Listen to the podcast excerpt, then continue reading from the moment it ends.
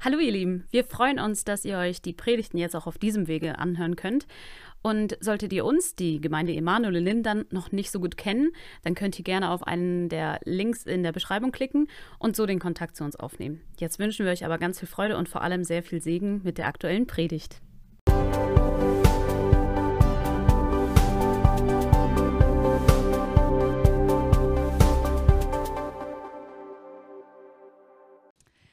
Ja, hallo liebe Gemeinde.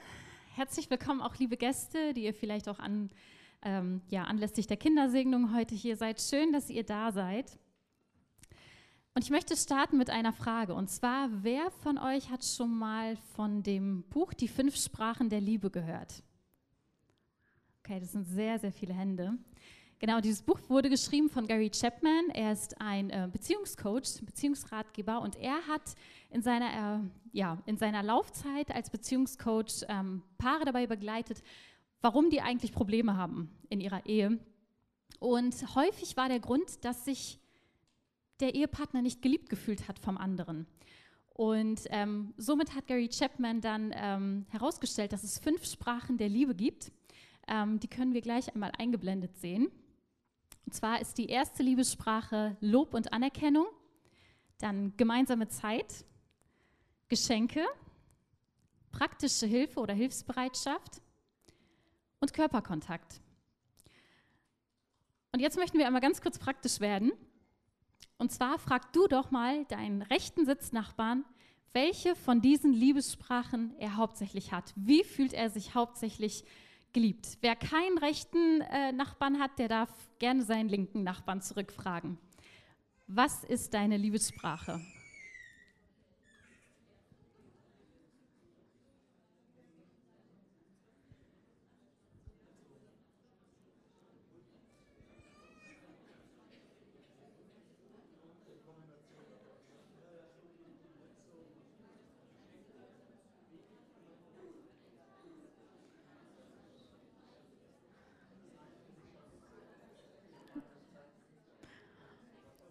Okay, ich weiß gar nicht, ob ich noch weiter predigen soll.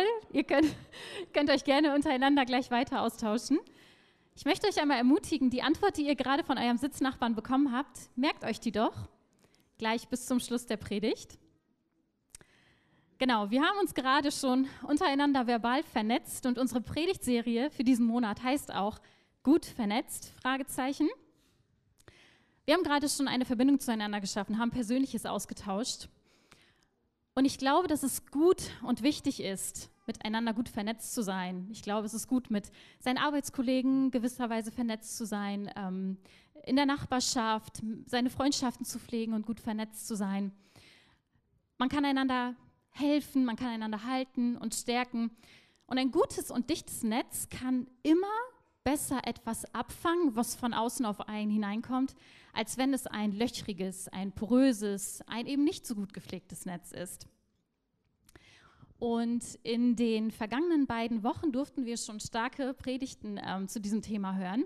Und zwar hat Pastor Samuel mit uns darüber gesprochen, ob wir gut vernetzt sind zu nichtgläubigen Menschen. Das heißt, ähm, er hat uns nochmal bewusst gemacht, wie wichtig es ist, dass wir manchmal wirklich alles auf eine Karte setzen, auf Menschen zugehen, die Jesus noch nicht kennen und da einfach wirklich ähm, ja, unseren Auftrag wahrnehmen, das Evangelium zu verkündigen. Denn vielleicht haben wir mit diesen Menschen nur eine Gelegenheit, ihnen das Evangelium weiterzugeben.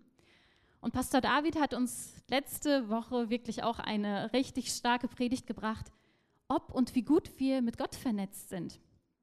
Und vielleicht haben da auch einige festgestellt, ja, irgendwie, da fehlt mir noch so diese letzte persönliche Begegnung mit Gott. Und Pastor David hat uns ermutigt, dass wir da einfach dranbleiben und Gott bitten, uns persönlich zu begegnen. Also wirklich, dass er sich uns ganz persönlich zeigt und offenbart und wir einfach ganz nah an sein Herz kommen dürfen.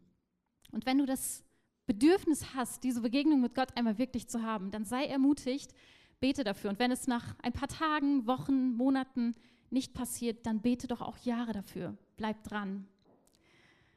Worüber wollen wir heute sprechen? Wir wollen heute darüber sprechen, wie wir als christliche Glaubensgeschwister, als Nachfolger Jesu untereinander vernetzt sein sollen. Und zwar hat Jesus uns dafür die perfekte Gebrauchsanleitung gegeben. aber seien wir mal ehrlich, wer bewahrt Gebrauchsanleitungen von euch auf? Okay, ein paar Hände sehe ich, aber nicht so viele. Ich bewahre sie auch auf. Aber wenn man sie braucht, wie oft schaut man rein? Meistens schaut man rein, wenn es eigentlich schon zu spät ist, wenn das Möbelstück schon komplett irgendwie falsch aufgebaut ist. Und damit uns das nicht passiert, wollen wir uns anschauen, welches Gebot, welche Gebrauchsanleitung für unser Leben, für unsere Beziehungen untereinander uns Jesus mitgegeben hat. Und das lesen wir in Johannes 13 in den Versen 34 und 35. Und zwar spricht Jesus hier zu seinen Jüngern, ein neues Gebot gebe ich euch, dass ihr einander lieben sollt, damit, wie ich euch geliebt habe, auch ihr einander liebt. Daran wird jedermann erkennen, dass ihr meine Jünger seid, wenn ihr Liebe untereinander habt. Ja, unser heutiges Predigtthema ist das Thema Liebst du schon? Und wir wollen uns heute einfach anschauen, wie hat Jesus dieses Gebot gemeint? Wie war er uns in dieser Hinsicht ein Vorbild? Und wir wollen vor allem auch uns reflektieren, ob wir schon in diesem Gebot leben und wenn nicht, was wir tun können, um da hineinzukommen. Und das möchten wir ja in den folgenden Hauptpunkten beleuchten. Das neue Gebot, zuerst geliebt und werden wir erkannt. Und dazu wollen wir gemeinsam in die Bibel schauen, was Gott uns zu dem Thema sagen möchte. Der Kontext, in dem wir uns befinden und in dem Jesus diesen Satz, dieses Gebot zu seinen Jüngern gesagt hat, ähm, ist das Johannesevangelium. Und das Johannesevangelium wurde von dem Jünger und Apostel Johannes geschrieben. Und von diesem Jünger heißt es, dass er ein Jünger war, den Jesus liebte. Das wurde auch in mehreren Stellen im Johannesevangelium belegt und gesagt. Und äh, man merkt also, dass Johannes da so einen Bezug zu Jesus hatte, dass er sich geliebt gefühlt haben muss. Und zu Beginn des Kapitels 13 lesen wir, wie Jesus also vor dem Passafest das letzte Abendmahl mit seinen Jüngern feiert. Und in Vers 1 heißt es, also Johannes Kapitel 13, Vers 1, vor dem Passafest aber, da Jesus wusste, dass seine Stunde gekommen war, aus dieser Welt zum Vater zu gehen, wie er die Seinen geliebt hatte, die in der Welt waren, so liebte er sie bis ans Ende. Also ein Teil seiner Liebe wird also auch an dieser Stelle nochmal sichtbar, indem Jesus das Abendmahl mit den Jüngern feiert, ihnen die Füße wäscht. Und zwar er als Herr und Meister. Er wäscht seinen Jüngern die Füße, die ihm ja eigentlich untergeben waren. Und das war in der damaligen Sitte sehr unüblich, dass äh, der Meister dem Diener die Füße wäscht. Sonst war es immer andersherum. Und in diesem Zusammenhang erklärt Jesus den Jüngern dann auch, dass er bald verraten werden wird. Und zwar von einem aus ihrer Runde. Und das haben die Jünger in dem Moment gar nicht so richtig verstanden. Bis auf den einen, den es wirklich betroffen hat, Judas, der ist dann aufgestanden, er hat den Raum verlassen. Und nachdem er den Raum verlassen hat, gibt Jesus seinen Jüngern letzte Worte und Anweisungen mit auf den Weg für die Zeit, wenn er dann eben selbst nicht mehr da ist. Und wir wollen uns heute eben auf das neue Gebot konzentrieren, was Jesus den Jüngern sagt, nämlich einander so zu leben, wie er sie geliebt hat, wie er es höchstpersönlich vorgezeigt hat, jetzt gerade beim, bei der Fußwaschung, aber auch schon vorher sein ganzes Leben lang. Und wir kommen zum ersten Hauptpunkt, das neue Gebot. Jesus sagt, ein neues Gebot gebe ich euch, dass ihr einander lieben sollt. Und Gebote kannten die Juden. Damit konnten sie was anfangen. Die Jünger kannten es auch ähm, in der Heiligen Schrift und dem heutigen Alten Testament. Und laut Definition bedeutet Gebot, einfach, dass wir wissen, wovon wir sprechen, ein Gebot ist ein moralisches oder religiöses Gesetz, das ein bestimmtes Handeln oder Verhalten verbindlich vorschreibt oder fordert. Die bekanntesten Gebote sind für die meisten wahrscheinlich die zehn Gebote, die Gott Mose gegeben hat. Und in den zehn Geboten geht es darum, wie wir uns Gott gegenüber verhalten sollen und wie wir uns unseren Mitmenschen gegenüber verhalten sollen oder auch nicht verhalten sollen. Und jetzt also, bevor Jesus seinen Auftrag erfüllt auf dieser Erde, bringt er eben ein neues Gebot zur Sprache, was es so noch nicht gegeben hat. Und er sagt, dass ihr, also die Jünger, einander lieben sollt. Also da wird die zwischenmenschliche Beziehung nochmal Thema. Und die Jünger haben sich, wenn man die Evangelien liest und ihre Beziehung zueinander so ein bisschen betrachtet, muss man sagen, dass sie sich da nicht immer mit Ruhm bekleckert haben. Es gab auch Streit zwischen den Jüngern. Also die Jünger, die so nah an Jesus waren, die ihn jeden Tag gesehen haben, hatten auch Streit untereinander. Beispielsweise den Rangstreit. Sie haben darüber gestritten, wer der Größte unter ihnen ist. Oder aber die Frage, wer denn im Himmel neben Jesus sitzen darf. Das waren für sie wichtige Fragen. Und so ist es eben auch, dass, ja, wenn man in einer Gruppe ist, schnell diese menschlichen Dinge überhand nehmen können. Und wenn das Streben nach Macht oder, oder Neid eben im Umlauf sind, dass dann die eigentliche Aufgabe, die diese Gruppe hat, aus dem Fokus rückt. Jesus wusste aber zu dem Zeitpunkt schon sehr genau, dass auf die Jünger ziemlich turbulente Zeiten zukommen würden. Es gab einen in ihrer Mitte, der Jesus verraten hat. Wie schlimm ist es auf einmal, wenn aus der eigenen Mitte Menschen ähm, den eigenen Herrn verraten? Die Kreuzigung war für die Jünger emotional eine schlimme Sache. Dann die Zeit danach, wo sie ohne Jesus ja, klarkommen mussten in dieser Welt. So ein bisschen wie man schreibt seine Abschlussprüfung nach der Ausbildung und dann wird man ins Berufsleben entlassen und steht dann irgendwie da, hat gar keinen Mentor mehr, niemanden, den man fragen kann und muss irgendwie klarkommen. Und so müssen sich auch die Jünger gefühlt haben, stelle ich mir vor. Und zu guter Letzt haben fast alle Jünger ihr Leben als Märtyrer gelassen. Also das heißt, Sie hatten ein echt bewegtes und ich würde mal sagen auch zum Teil hartes Leben. Und Jesus richtet also hier schon ihren Blick darauf, aufeinander zu achten, ihr Beziehungsnetz zueinander zu pflegen und einander nicht aus dem Blick zu verlieren. Und das Interessante finde ich auch, dass Jesus betont, dass das keine Freiwilligkeit ist. Er sagt nicht, liebt einander dann, wenn ihr Zeit hat, habt oder ähm, wenn euch danach ist wer Lust hat, sondern er spricht alle Jünger an, die da sind, und er sagt, dass sie es tun sollen. Wie genau sollen sie denn einander lieben? Und das beantwortet Jesus uns auch direkt. Und damit kommen wir zum zweiten Hauptpunkt. Jesus sagt da nämlich, damit, wie ich euch geliebt habe, auch ihr einander liebt. Und ich glaube, dass Liebe ein absolutes Grundbedürfnis des Menschen ist, oder? Also wenn man sich ein kleines Baby anschaut, wenn es gefüttert ist, wenn es gestillt wurde, wenn die Windel frisch ist und man es einfach nur hinlegen würde, ich glaube, ein Baby würde damit nicht zurechtkommen. Es braucht Liebe, es braucht Nähe, Geborgenheit. Und dieses Grundbedürfnis zieht sich durch unser ganzes Leben durch, bis ins hohe Alter. Und die Gesellschaft heutzutage hat aber leider aus dem Thema Liebe etwas anderes gemacht, als es ursprünglich in Gottes Sinne war. Liebe wird heutzutage eher mit Lust, mit körperlicher Befriedigung gleichgesetzt. Es ist eher eine egoistische Liebe, eine Liebe, die sich selbst vor allem liebt, die auf den eigenen Vorteil bedacht ist. Es ist eine Liebe, die eher nach innen gerichtet ist, die sich eher fragt, was springt denn für mich dabei raus? Wenn ich dir etwas Gutes tue, was kriege ich dann von dir zurück? Es ist also eine sehr, sehr nehmende Liebe. Die Liebe aber, von der Gottes Wort spricht, ist eine ganz andere Art von Liebe. Es ist eine sich selbst verleugnende Liebe. Es ist eine Liebe, die nach außen gerichtet ist. Eine Liebe, die den anderen im Fokus hat und sich danach richtet, wie kann ich Liebe geben und nicht, wie kann ich Liebe nehmen.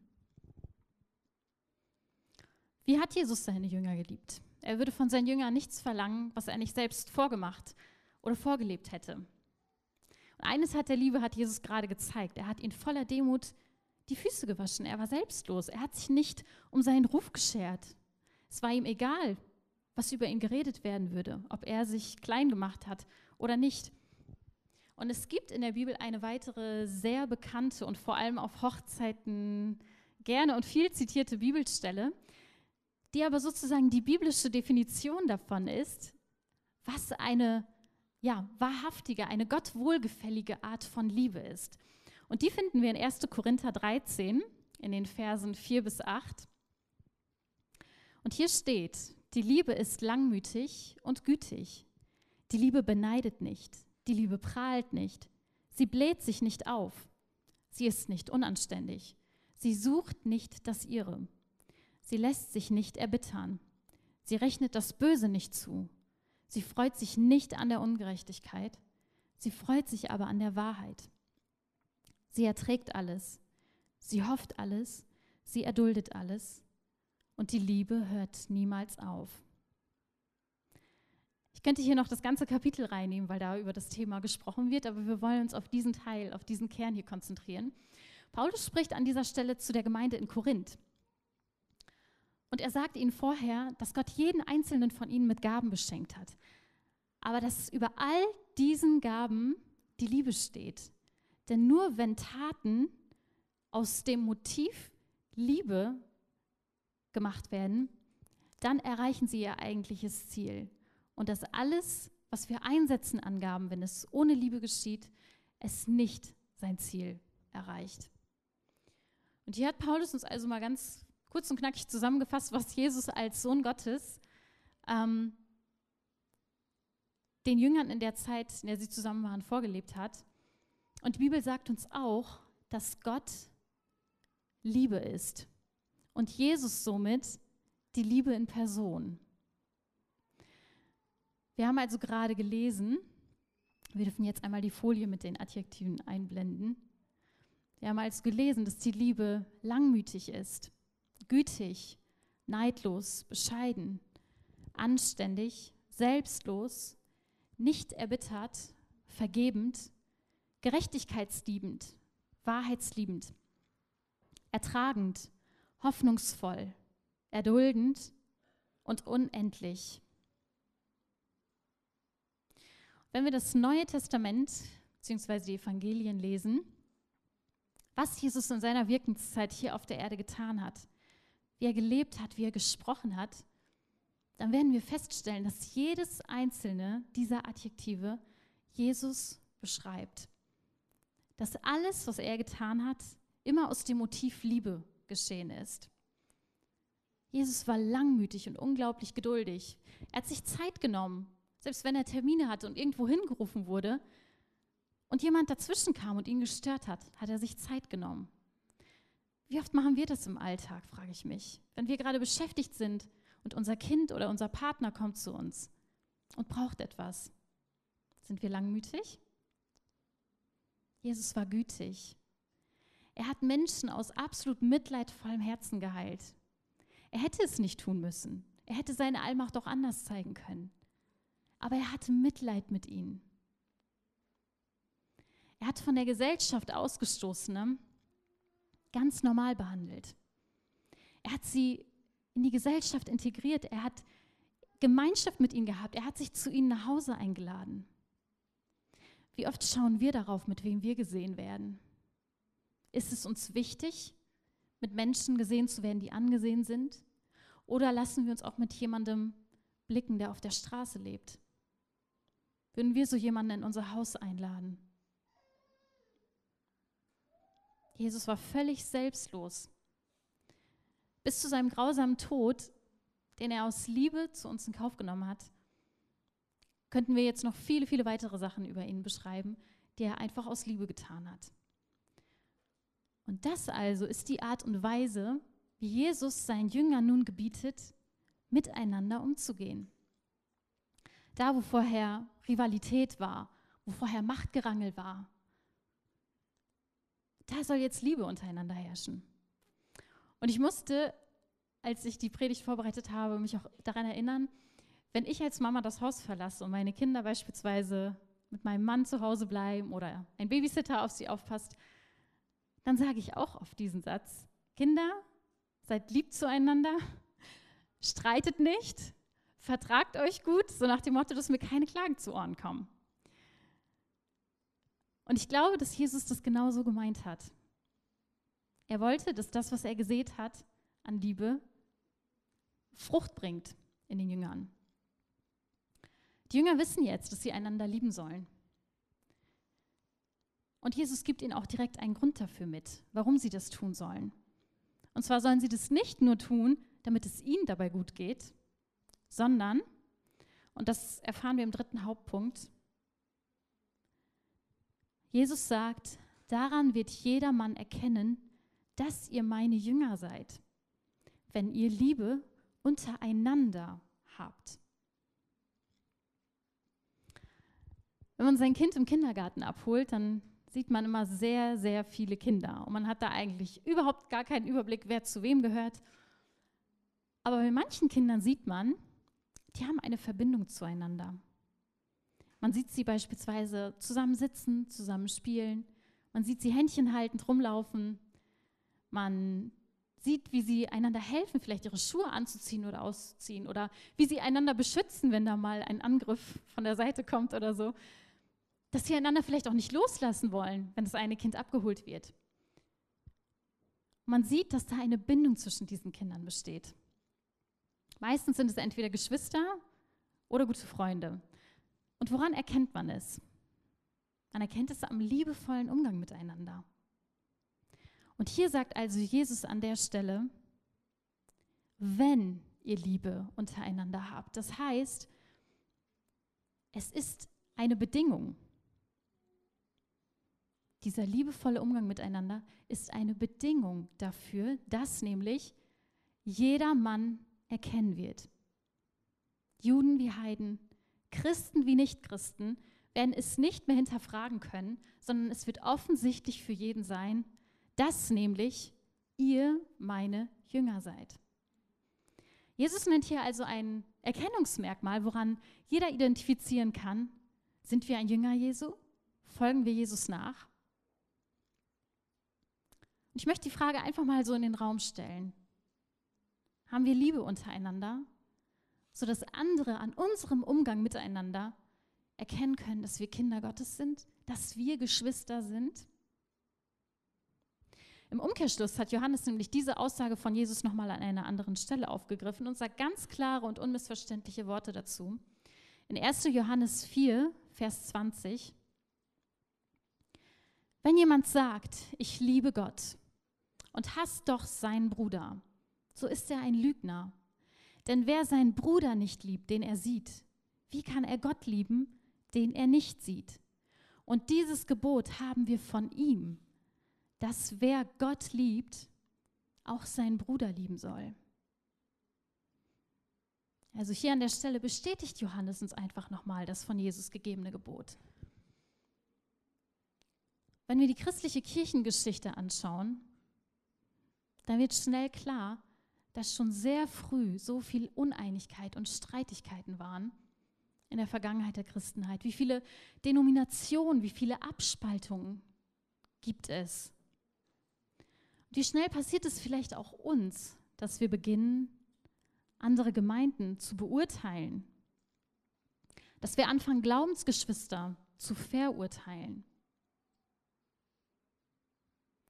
Und ich glaube, als Eltern kann man in Teilen nachempfinden, wie Gottes Herz sich dabei fühlen muss, wenn er sieht, wie seine Kinder untereinander mit Streitigkeiten beschäftigt sind, mit Unfrieden gefüllt sind übereinander. Teilweise sogar über Nichtigkeiten. Man fragt sich bei seinen Kindern, wie können sie über so eine unwichtige Sache streiten? Aber manchmal habe ich das Gefühl, dass Gott genauso über uns denken könnte. Jesus sagt uns etwas anderes. Er sagt uns, wir sollen als Glaubensgeschwister anhand unserer Liebe erkannt werden. Das soll unser Erkennungsmerkmal sein. Er hätte auch sagen können, ich glaube, das wäre wahrscheinlich sogar einfacher für einige gewesen. Er hätte auch sagen können, tragt alle einen roten Mantel oder einen weißen Gürtel. Und daran wird jeder erkennen, dass ihr zu mir gehört. Und wahrscheinlich wäre das einigen Christen sogar leichter gefallen. Aber hier sehen wir Jesus Herz. Wir sehen, dass es Jesus eben nicht auf Oberflächlichkeiten ankommt. Wir sehen, dass es Jesus auf unsere Herzenshaltung ankommt. Wir alle sind hier, weil wir Jesus lieben. Und wir alle wollen Menschen für Gott begeistern und ihnen den Weg zum Himmel zumindest ansatzweise zeigen, damit wir irgendwann hoffentlich die Ewigkeit zusammen verbringen können. Aber um das tun zu können, müssen wir uns an das Gebot der Liebe erinnern, das Jesus uns gegeben hat und das uns als Familie hier auf der Erde zusammenhält. Es gibt dieses Sprichwort, Blut ist dicker als Wasser. Und wenn unser Beziehungsnetzwerk dicht ist, wie viel mehr können wir erreichen? Wie viel mehr können Menschen Gott in uns sehen? Wir haben in den letzten Wochen schon darüber gehört, wie dunkel es in unserer Welt geworden ist. Wir als Kinder Gottes, wir gehen in den Gottesdienst, verbringen unsere stille Zeit mit Jesus. Wir haben unsere christlichen Freunde, wir haben unsere Kleingruppe. Aber was ist mit den Menschen, die direkt neben uns sind? Menschen, die wir beim Einkaufen begegnen, Menschen auf unserer Arbeitsstelle, unchristliche Freunde, Menschen, die in absoluter Dunkelheit leben, bei denen es im Alltag total normal ist, sich anzuschreien, einander Gewalt anzutun in Worten und in Taten. Menschen, die vielleicht nie Liebe erfahren haben, weder in ihrem Elternhaus noch in ihrer Beziehung. Eine dunkle Welt, in der es normal ist, einander fremd zu gehen, Kinder zu vernachlässigen. Menschen, die absolut nicht fähig sind zu lieben, außer wenn überhaupt sich selbst. Und diese dunkle Welt existiert genau neben uns. Wie wäre es, wenn wir als Gemeinde, als Leib Christi, als seine Repräsentanten hier auf der Erde, als sein Leib, Gottes Reich ein Stück weit sichtbarer machen könnten. Indem wir unseren Arbeitskollegen, unseren Nachbarn vorleben, dass es noch echte Liebe gibt. Und zwar eine Liebe, die nicht nur an sich selbst denkt, Liebe, die an andere denkt. Und was wäre, wenn diese Menschen gerne ein Teil unserer Gemeinschaft werden wollen? Weil sie sehen, dass hier ein Familienleben ist, was voller Liebe ist. Weil sie sich hier geliebt wissen, und zwar nicht nur mit Worten, sondern vor allem mit Taten. Wäre das nicht eine wunderbare Art der Evangelisation, die wir jeden Tag leben könnten, bevor oder auch während wir Menschen das Evangelium überhaupt verkündigen? Lasst uns gerne gemeinsam aufstehen.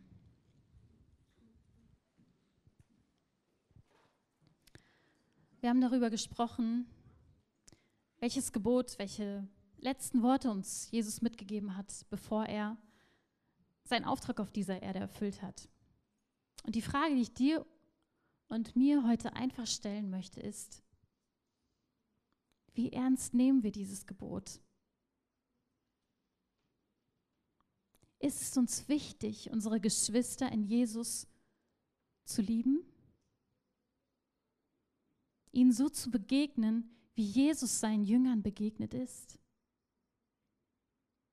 Und zwar langmütig, gütig, neidlos, bescheiden, anständig, selbstlos, nicht erbittert, vergebend gerechtigkeitsliebend, wahrheitsliebend, ertragend, hoffnungsvoll und erduldend. Wo haben wir es vielleicht versäumt, unsere Geschwister zu lieben, wo sie es sich gewünscht hätten oder wo sie es gebraucht hätten? Wo haben wir uns vielleicht sogar bewusst dafür entschieden, einen Bruder oder eine Schwester im Herrn zu hassen?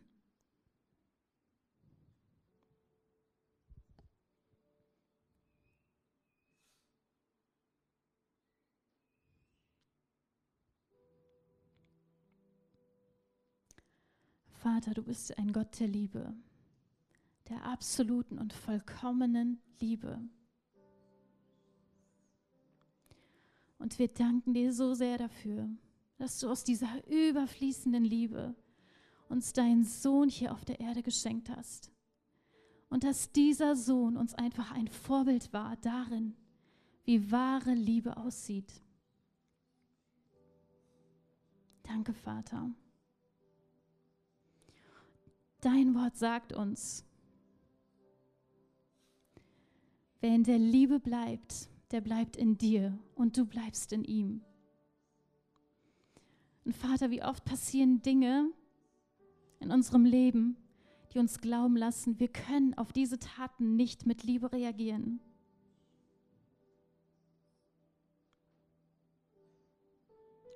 Wo wir zurückschlagen mit schlechten Worten, vielleicht sogar mit Gewalt. Wo wir nicht über unseren Schatten springen können, dem anderen in Liebe zu begegnen, ihm zu vergeben, ihm die Hand zu reichen. Da, wo Unwahrheit seinen Raum gefunden hat, wo Lügen übereinander erzählt werden. Wo Menschen vielleicht ungerecht behandelt wurden von uns. Herr, und du siehst aber auch die verletzten Herzen. Du siehst diejenigen, die sich so sehr Liebe wünschen und sich danach ausstrecken, aber die dieses Bedürfnis nicht gestillt bekommen. Und ich möchte dir jetzt sagen, dass Gott der Einzige ist, der dir vollkommene und wahre Liebe schenken kann. Und dass er die Quelle ist, zu der du kommen darfst. Wo du deinen Liebestank komplett auffüllen kannst. Mit einer übermenschlichen und übernatürlichen Liebe, die kein Mensch dieser Welt dir geben kann. Wir können es nur ansatzweise versuchen. Aber vollkommen wird diese Liebe erst, wenn sie in Gott ist. Danke, Vater, dass du jetzt jedes Herz siehst und dass du jedem geben wirst, was er braucht und wonach er sich ausstreckt. Ich bitte dich aber auch, Heiliger Geist, dass du uns überführst, da wo wir nicht in Liebe gehandelt haben. Schenke Gnade und sei unser Ratgeber, wie wir anderen Menschen begegnen sollen, so wie Jesus es getan hat. Lass uns als Glaubensfamilie hier untereinander wachsen in unserem Netz, in unserem Liebesnetz, in unserem Beziehungsnetz zueinander. Denn nur so können wir als Einheit vor dir stehen, Vater, als deine Braut, die einander ja geliebt hat.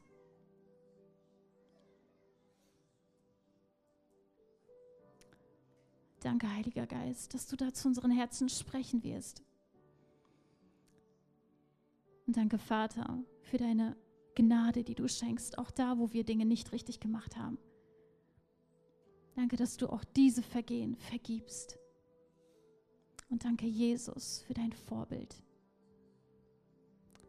Amen.